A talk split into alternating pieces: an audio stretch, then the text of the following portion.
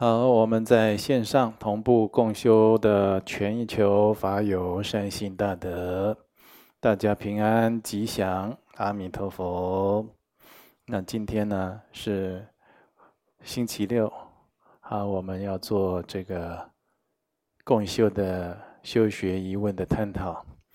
那在今天呢，我们所有观音山大悲法藏的同修弟子众呢，也举办了一日夜的八关斋戒，哦，那听说明天也有哦中部的同修自发性要举办一日夜的八关斋戒，哦，要来纪念庆祝药师这个教师节，感念师恩呢。那我也是蒙受传承上师，还有很多师长的恩德。所以我也同同受其戒，那一起啊，在这个戒期中，跟大家度过这有意义的日子。那今天呢，我们抓紧时间，要来回答很多同学的问题。那当然了，今天早上传戒的时候，哦，有讲到很多关于心性的导引，啊，或者是出家解脱道。或者是怎么样净化自己的业力习气，这些地方了，很多人就后来有很多的回响，希望我常常讲这些，因为已经很久没听到了。那没办法，那因为有一些因缘呢，讲这些呢是必要的。那有一些呢，就是不习惯，还有一些也是刚接触我们佛教会呢，他可能也听得不是很清楚，听不懂的啦。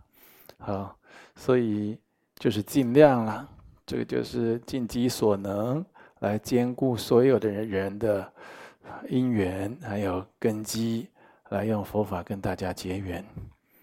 好，首先呢，有一位台中的同修四皈依弟子呢，一位张居士，三十三十五岁啊，他提问：我民间传统有重阳节。哦，九九重阳啊，啊，祭祀祖先的习俗啊，啊，有听说烟供都是要在屋外阳台来点这个烟供粉做烟供。如果家里居住的环境没有阳台，那是否可以在屋里点烟供粉呢？啊，平常在祖先牌位上。在牌位前上香啊拜祖先，是否也算是一种烟供？替祖先上香拜祖先的时候，是否也可以观想很多丰盛的食物，让祖先受用呢？这些问题都很重要，也很实际。第一个问题就是说，烟供啊，一般我们做。烟供的时候有上供有下施，无论上供下施，用烟供粉去做，那个烟都很浓啊。哦，呃，这样在燃烧的时候，你如果放没有办法放阳台、放窗外、放门外啊，你放在屋内啊，就是会很熏的。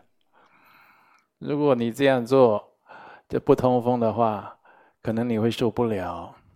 第二，你受得了，你家人可能也会抗议。第三呢？你全家都不抗议，都能接受，那是偶然、偶尔啊，熏香净化一下。你比如说早上的时候做早课，啊、在屋内啊，用这个烟供粉啊、康巴草啊，哦，或者是卓聚罗香啊，或者是驱魔除障的白芥子啊，熏香除障一下，那可以的磁场啊，气场净化。如果你常常点烟供啊，很浓。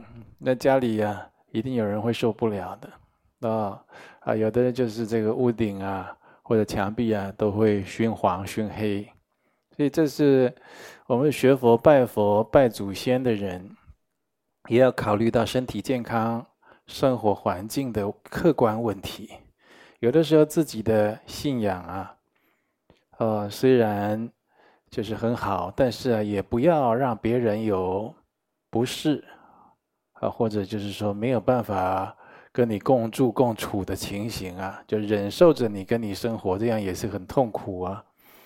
那所以就是这个烟供呢，如果没有阳台，啊，你可以在户外，呃，用一支香，啊，就是卧香一支，很乃至有的就是一个表法啦，啊，因为你还要念加上这个观想、念诵的等等的功德力来去转换，啊，所以你就是。就是小小的一支香在户外，这也是的。那所以在拜祖先，这算不算烟供呢？那当然也算了。那你拜祖先的时候，可不可以观想很多丰盛的食物，让祖先受用呢？那很好啊。你就在观想，然后要用咒语啊，一般就是就是 Om 啊 Hum。啊，或者其他的辨识咒啊、辨识真言啊，一切如来上供下施真言啊，这些都非常好的了。这结手印，持咒语、观想、结手印，那三密相应加持之下，那这样这样当然就是很好，很殊胜。那真的也能有这样的功德功德力来利益祖先，或者是幽冥界的众生啊。那就怕你就是观想也不清楚。哦，然后念咒啦，或者是，哦，结手印啊，这都不到位，那你就是，这就是异化的啊共识啊哈，这一方面比较弱，那你就是实设的去加强一点，实设的就是老老实实的，啊去拜一些贡品啊，啊拜一些。素粽啊，饭菜啦，水果啦，鲜花啦，啊，这这个中国民间有拜这个，台湾也有拜这个粿啊，就是糕点呐，啊这些的，这样就很好，啊，所以实色的，就是修行还没有把握不到家，你实色的先做，做到了再加上异化的，你慢慢修，当然实色。的供施跟异化的供施啊，两者都很殊胜，都很丰富，那那就更好了，是不是？对我们大法会的时候，那实色的贡品啊，堆积如山，哇，很庄严，很丰富，标齐对正，一看呢、就能摄受人心。那也就是诸法的上师或者是出家人，戒律也很清净，观修啊。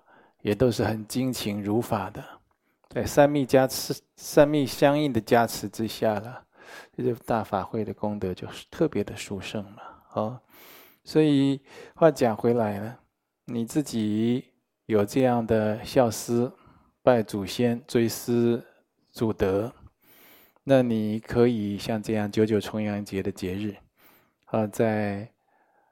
哦，比如说我们观音山的道场应该都有举办超度法会吧？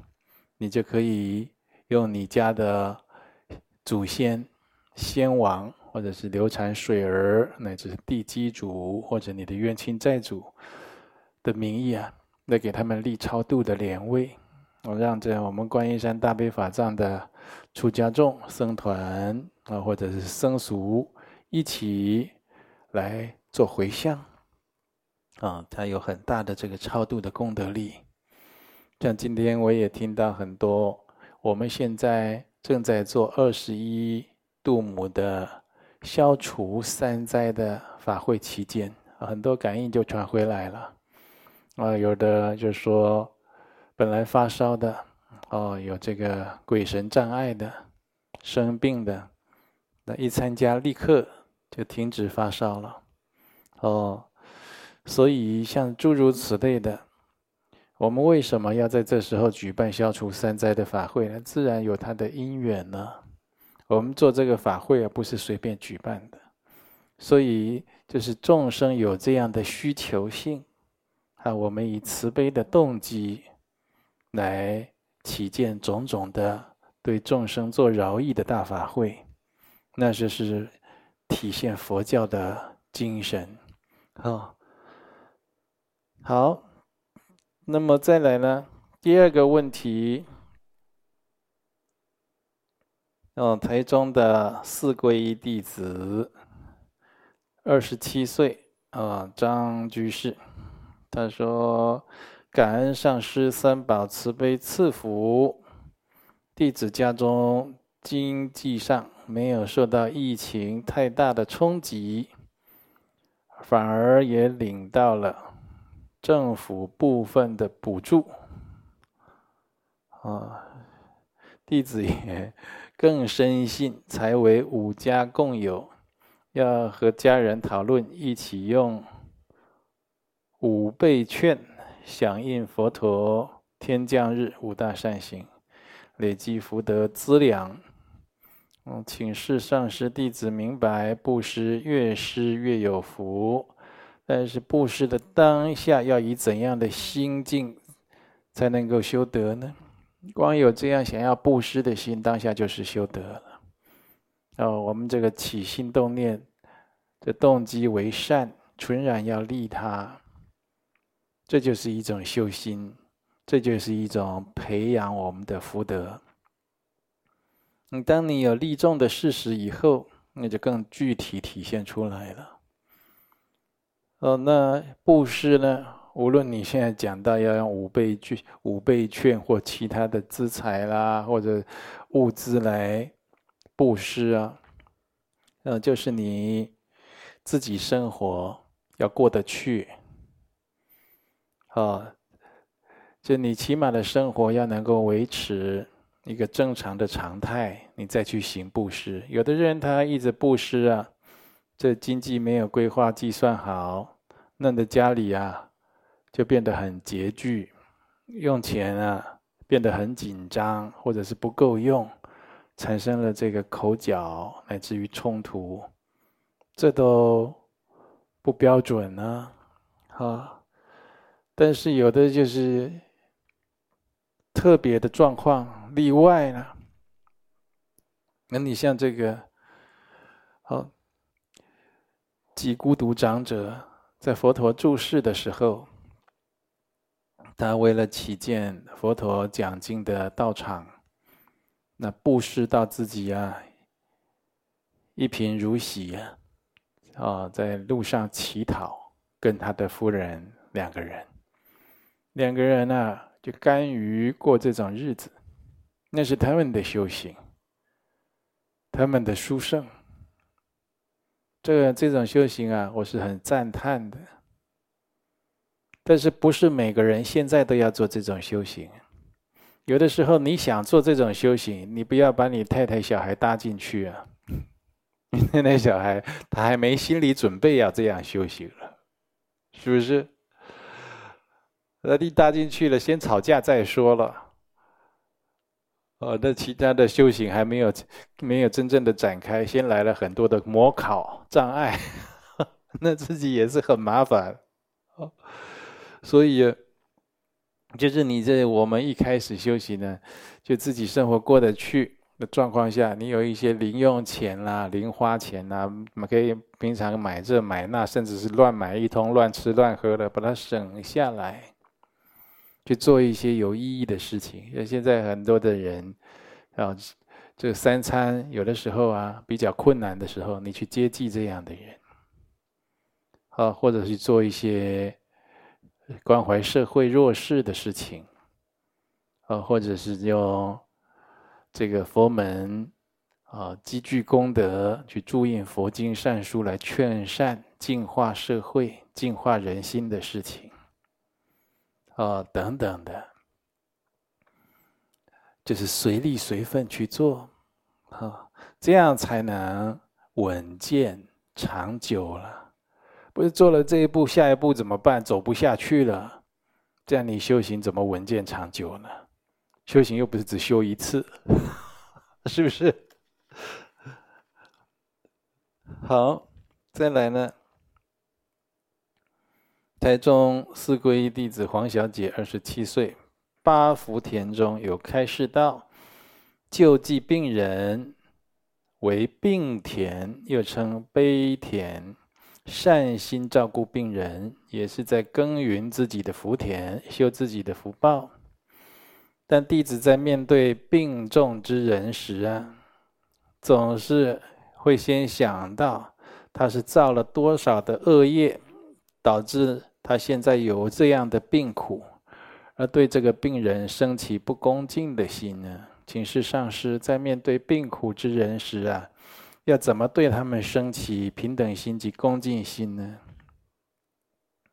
你看到病人，尤其是重病，你就想这人业很重，你要修清净观，要修平等观。什么是清净观呢？首先呢，看到这人病很重，你就想到他业很重，你这思想的这个逻辑啊，思维的逻辑啊有问题。没错，你可能是听过一些佛法的因缘果报的感应，或者是道理啊，就是所有的重病都有它它的潜在的业因呢。但是呢，你第一个念头就去想，这个人一定是造了重业，或者造了很大的错误，所以他现在就有现这个病相，然后你就开始轻慢他，这就是你的心不清净啊！如果你的心，你见到重病的人、需要帮助的人，都会起这种不清净的念头在前面。你自己的福德啊，肯定也是很欠缺的。就你的心呢、就是不够清净，要修清净观。这要怎么去想呢？第一个，生着重病的人呢，一般都是祝福他的，祝福他早日康复啊。如果他需要帮助，有这种请求，或者你一看就可以，你帮可以帮助到他，你应该呀尽己所能的去帮助他。自己没有办法疗治他，也可以帮他叫车啊，或者出力呀，甚至出钱呐，来希望他早日康复、恢复健康。前面要想这些，如果他病得不好。哎，奇怪了，正常的疗治都没有好，而且这个病很奇怪。呃，你比如说以前有一个，哦，有一个人他喜欢打鸟，他用这个弹弓放这个铁珠或者是小钢珠啊，去打这个枝头的鸟，每天打，每天打，打了很多。然后他有一个小儿子啊，忽然间。发高烧，半夜发高烧的时候呢，带去医院看，没办法退烧，又送回家，就抱到一个法师那里去。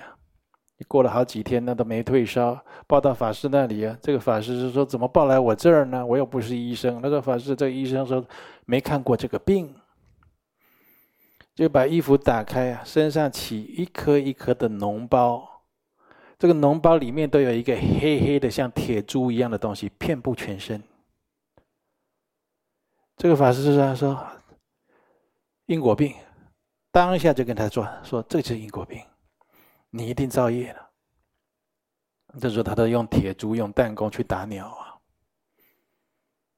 立刻抱在他儿子身上，这就是给他一点颜色看呢、这也只是花报而已。如果没有忏悔，停止杀生，果报是在地狱啊！先开花后结果了。先知道你去打死人家的眷属，打伤人家的眷属，打死人家的父母，打死人家的姐妹，打死人家的夫妻，打死人家的小孩。先让你儿子生重病，你看看你感受如何？所以这都要立刻停止杀生，立刻忏悔弥补的。哦。像这种看都看不好的，我们要一个慈悲理智，因为学过佛法，就说：“哎呀，那可能是因果病，那是不是有造什么样的恶业，有什么样要改习忏改的地方？”他的思维逻辑是有这样正确的程序的，不是大病也好，小病也好，轻症也好，重症也好，来你就说：“嗯，这个有业障，嗯，这个做错了，那个犯大罪。”你这个心这样子多痛苦啊！你多没有福啊！是不是？你对人起码的敬重都没有了呀？哦，也许你怎么知道这个人重病？他不是代受众生苦啊！啊，他发了愿，那代受众生苦。你看释迦牟尼佛示现病相，准备入涅槃的时候，那个时候你也要想佛陀，你真是业重吗？可以这样想吗？那自己刹那之间福德都消光了。所以，我们这个心呢、起心动念相当重要，要修心的。学佛啊，佛门看起来是慈悲，讲清净无为，其实它是最严格的。佛门讲持戒，这戒啊，它的根源是戒在我们的心。你的第一念心呢，要清净，要善，它是一个强制性的。你持戒这里就是要规范自己的。当你心不善的时候，你要强制让它善。当你心不干净，要往不干净、不单纯、哦污秽那个地方去想的时候，你要想办法让它清净，不能这么染着，就就是你要强制的克制自己的。所以看起来是圆融啦、慈悲啊、清净无为，但是在戒己的时候，它是非常的严格的，给自己守戒。你看你在你在持八关斋戒。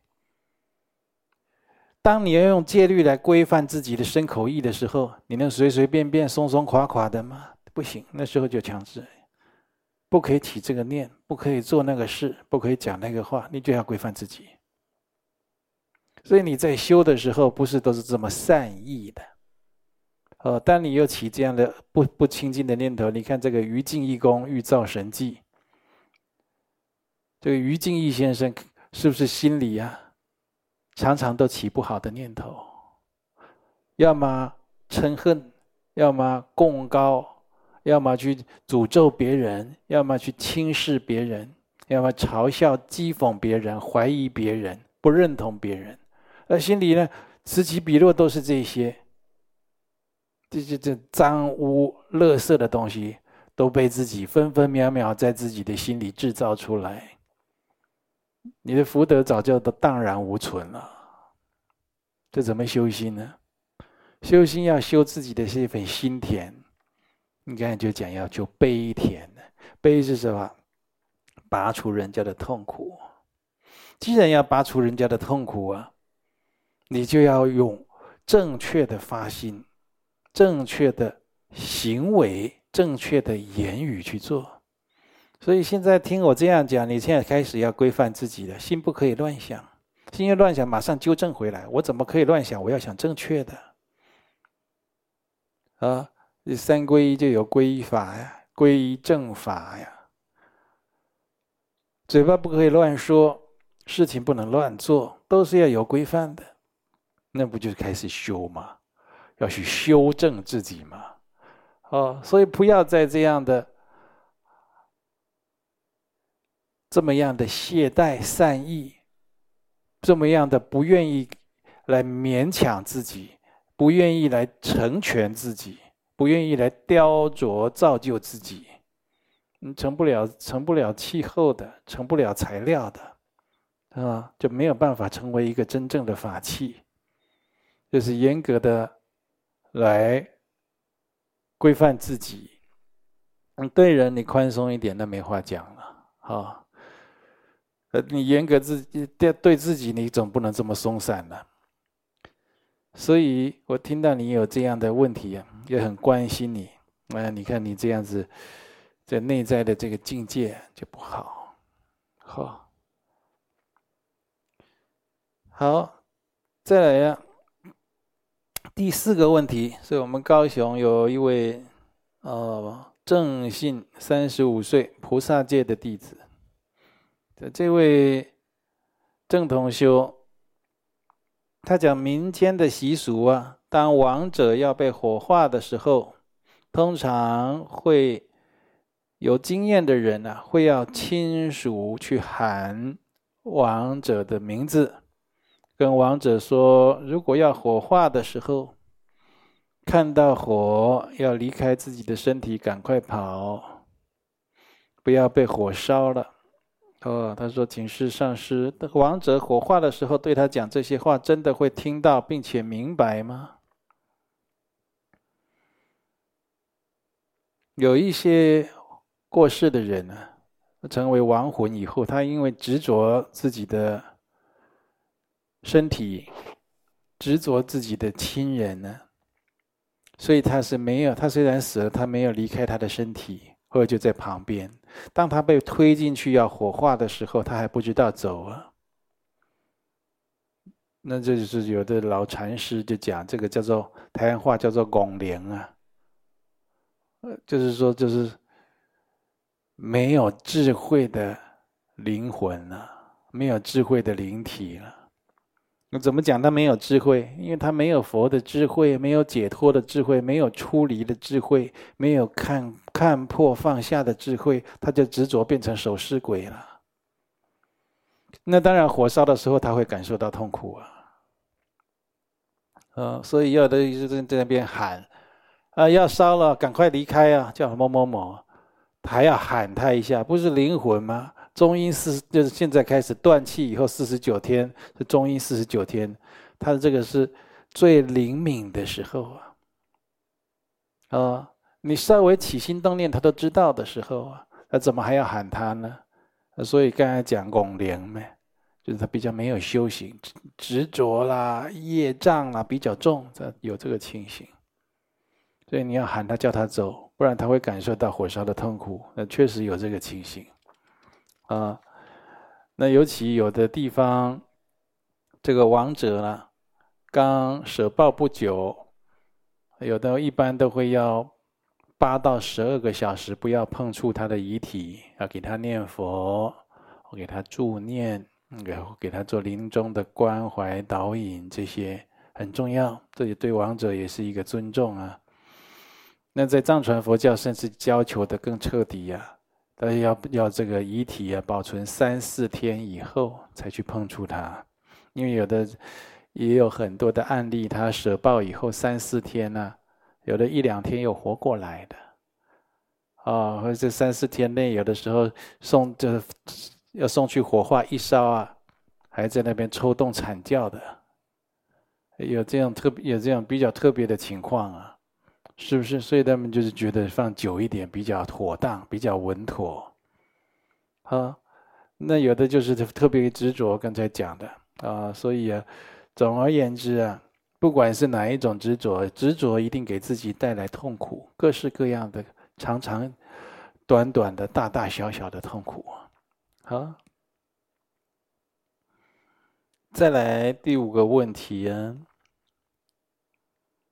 这是高雄的四皈依弟子，啊，王同修，三十八岁。呃，有讲到，请示上师，面对中等的饮食，不应生起痴心啊。请示上师，此处指的痴心呢？如果以以以愚痴来解释，应当如何观修呢？是指自己受用饮食，不应认为理所当然，不知感恩，还有其他什么含义呢？要对好的，就上等的饮食不起贪贪心，就贪执！吃了这么好的事，还想再吃，以后不好了，然后就是起嗔心。对下等的饮食不起嗔心，对中等的饮食不起痴心。估计痴心有很多了，你就说用愚痴来解释可以的，就是邪见。对任何饮食啊都不应该起邪见，邪见多了，它的宗旨啊，这个在是十存五观的第三条讲的，下一条叫正视良药，未了行枯啊。你要存这样的正见，我现在用这个药食，吃这个饭，用这个食物。他是为了要让我去做好事、做正事，啊，不是贪图口腹之欲、贪淡饮食，他是对治我的饥饿病。佛菩萨哪有饥饿？圣者哪有饥饿？觉悟的人哪有饥饿？那是我们六道轮回的凡夫众生才有这种烦恼，才有这种业力习气，才有这种报身的生理结构啊。所以，我们这样有这种饥啊、渴啊，这种种种欲求，那是一种病态、病相啊，那都是短暂的，这都是可以因为觉悟而解脱出来的苦境啊。嗯，所以你必须有此正见，啊，不要起愚痴邪见。然后呢，就是为了要疗治我的饥渴病，为了让我自己啊能够活下去。不会形容枯槁，哦，不会变得憔悴，没有办法做善事，好好修行。所以我现在来受用这样的饮食啊。那你说邪见有哪些？多了了。中等的饮食不要起邪见，多了了。你看现在很多人，我们台湾人最会讲了，假崩皇帝多。吃饭皇帝大，就是我吃饭的时候，我就像皇帝一样最大。那是民间的说法，你听起来好像很有道理。但是，你可以把它解释成吃饭的时候很重要，像皇帝一样尊贵。我们不一定啊，常常要用这些民俗的观念啊，给自己。这有的时候也是非正见。人要避免傲慢。人今天会有很多的不好的一些业力习气毛病，它是由大大小小无数个邪知邪见累积成的。如果你从小就被教育灌输“吃饭皇帝大”，这也是一个非正见呢。你要说它是邪见，当然也可以往邪见那边解释了，是不是？怎么吃个饭？我们应该很忏悔、很惜福、很感恩的来吃饭才对，这才是正见呢。怎么吃饭的时候要像皇帝一样大呢？吃饭就要起傲慢啊！吃饭的时候人家叫你，你还起嗔心呢？哎，吃饭皇帝大，这时候你不要吵我，还闭嘴，是不是？这就一个邪见啊！我们从小到大见闻觉知。汇聚无数个邪知邪见在我们相续当中，所以我们有这样的报身，有这样的业力习气。现在改起来很不容易的。你说那那那龙德上师，你会不会讲的太夸张了？怎么对中中等饮食不起痴心，你就可以解释成这样？还有嘞，有没有听过人是铁，饭是钢啊？你吃饭就一定得吃饱，有没有听过这个话？人是铁，但是饭是钢，谁说的？那佛陀为什么要断食？佛陀断食才开悟啊！五教圣人很多都是在断食的时候开悟的，所以进食是必要的，因为我们没有那种境界可以到所谓的。道家所谓的辟谷的境界，辟邪的辟，谷是稻谷的谷，谷粮的谷。就是我可以不去吃东西，长时间不吃东西，还可以保持身心的协调，正常的运作。还不到这个境界，我们还会执着的时候，你心一执着，生理跟着心走，生理就有它的执着需求。那什么叫人是铁，饭是钢呢？你从小就被灌输，你就是要吃饱饱的，饭呐、啊、馒头啦、啊、淀粉呐、拼命吃、拼命塞，再加个宵夜。好了，你身上有很多的文明病，三高，很多的病，不止三高，啊，免疫的病啦、免疫系统的病啦、哦，这个脑神经的病啦，等等，那都是吃太多导致的。那个只要适度的断食，你立刻就会恢复健康。包括糖尿病，很普遍的糖尿病，你只要适度的断食，你根本不会有这个问题。你就是长期暴饮暴食把它累累积出来的。人是铁，饭是钢，讽不讽刺？那我没有这样去强调凸显，你会觉得，哎。这好像也非正见呢。吃饭好像没有一定要这样推啊，哦，一直吃啊，把它吃饱，好像不是这样哦。吃饭好像不一定要吃的饱饱的，暴饮暴食哦。那就是好像在治病一样，保持身体的这个正常运作，保持一个健康状态，那是最好的。所以像这种邪知邪见多不多？多啊！你看那个没有学佛的人，他吃荤的，他说什么？以形补形，吃心鸡心补心脏，吃鸡的肝补肝脏。那吃鸡屁股补你的屁股喽，那吃脑就补脑喽，是吗？这种邪见真的是补不胜补。他只要偏食，爱吃什么，锁定某一项东西，一直吃一直吃，他就得吃出毛病，甚至吃出堕罪来，吃出事情来。你看，有人爱吃鸡翅膀，从小爱吃鸡翅膀，家里吃饭鸡翅膀他第一个夹的，鸡腿他第一个夹的，那就一直吃，一直吃，吃到他大中年老年，他已经吃了几百上千对的鸡翅膀了。你看他有没有这方面杀业报的问题？你看他的手啊、背啊有没有问题？你看他的脚有没有问题？那也只是花报而已啊。果报呢？你看看佛经吧，佛怎么说？果报在地狱啊！你吃了几千对的翅膀啊，你吃了几千条腿啊，开玩笑！你锁定一项东西就偏食，一直吃下去，你肯定给自己吃出麻烦，你现世就有问题了。有人特别喜欢吃鱼的眼睛，哎呀，不要再有这种饮食上的邪见了。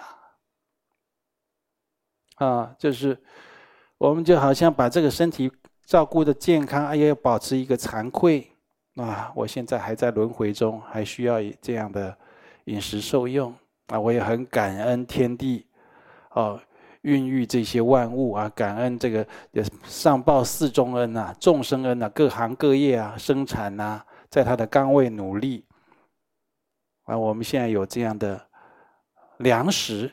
可以过这样稳定的生活，在常存感恩，常存忏忏悔这样子。你看，还有更有那种邪见的无肉不欢，对不对？你凭什么无肉不欢呢？当别人也锁定你的肉，也无肉不欢呢？那要世界大战喽。是吧？像这一类的邪见，我们常常都是一个邪见、两个邪见、一千个邪见、一万个邪见堆叠在我们的相续当中，变成我们现在的业业报身了。所以很多人说他要去改他的习气，改他的毛病，改他的个性。你说控制一下，也需不需要？需要的。不要发脾气，控制一下有帮助的；不要傲慢，控制有帮助的；不要贪心，控制有帮助的。但是。你真的会改成，真的会进步呢？那永远都不是时间在治疗你，从来就不是时间。你说，哎呀，这个再给他一点时间，时间到了他会改变的，不是时间在治疗你。你静下来观察，而是你需要那些时间，比如说你需要三年，而是你这三年中你有了若干的明白，你有了若干的了解开悟。你看那经过凶杀案的人，哇，他看到这个歹徒在杀人呢。有人说：“啊，不要再讲了，讲了我要发疯了，我怕死了。”你看哈，他需要时间，那时间他会转念啊，转念这个事情治疗了吗？处理了没有？就好像你脚被砖头砸到，他现在流血了，淤青了，你用一块布盖起来，他治疗了吗？他没盖，他没治疗。他是没看到，比较不那么恐怖，因为看到那脚被砖头砸到的样子很恐怖啊，所以他需要时间不去想凶杀案的过程。但是时间有没有有没有治疗他？时间没有直接治疗他，而时间给他的时间空间，他会有若干的明白。你说适应，他也是一种明白，他会明白这个人世间充满了无常，弱肉强食。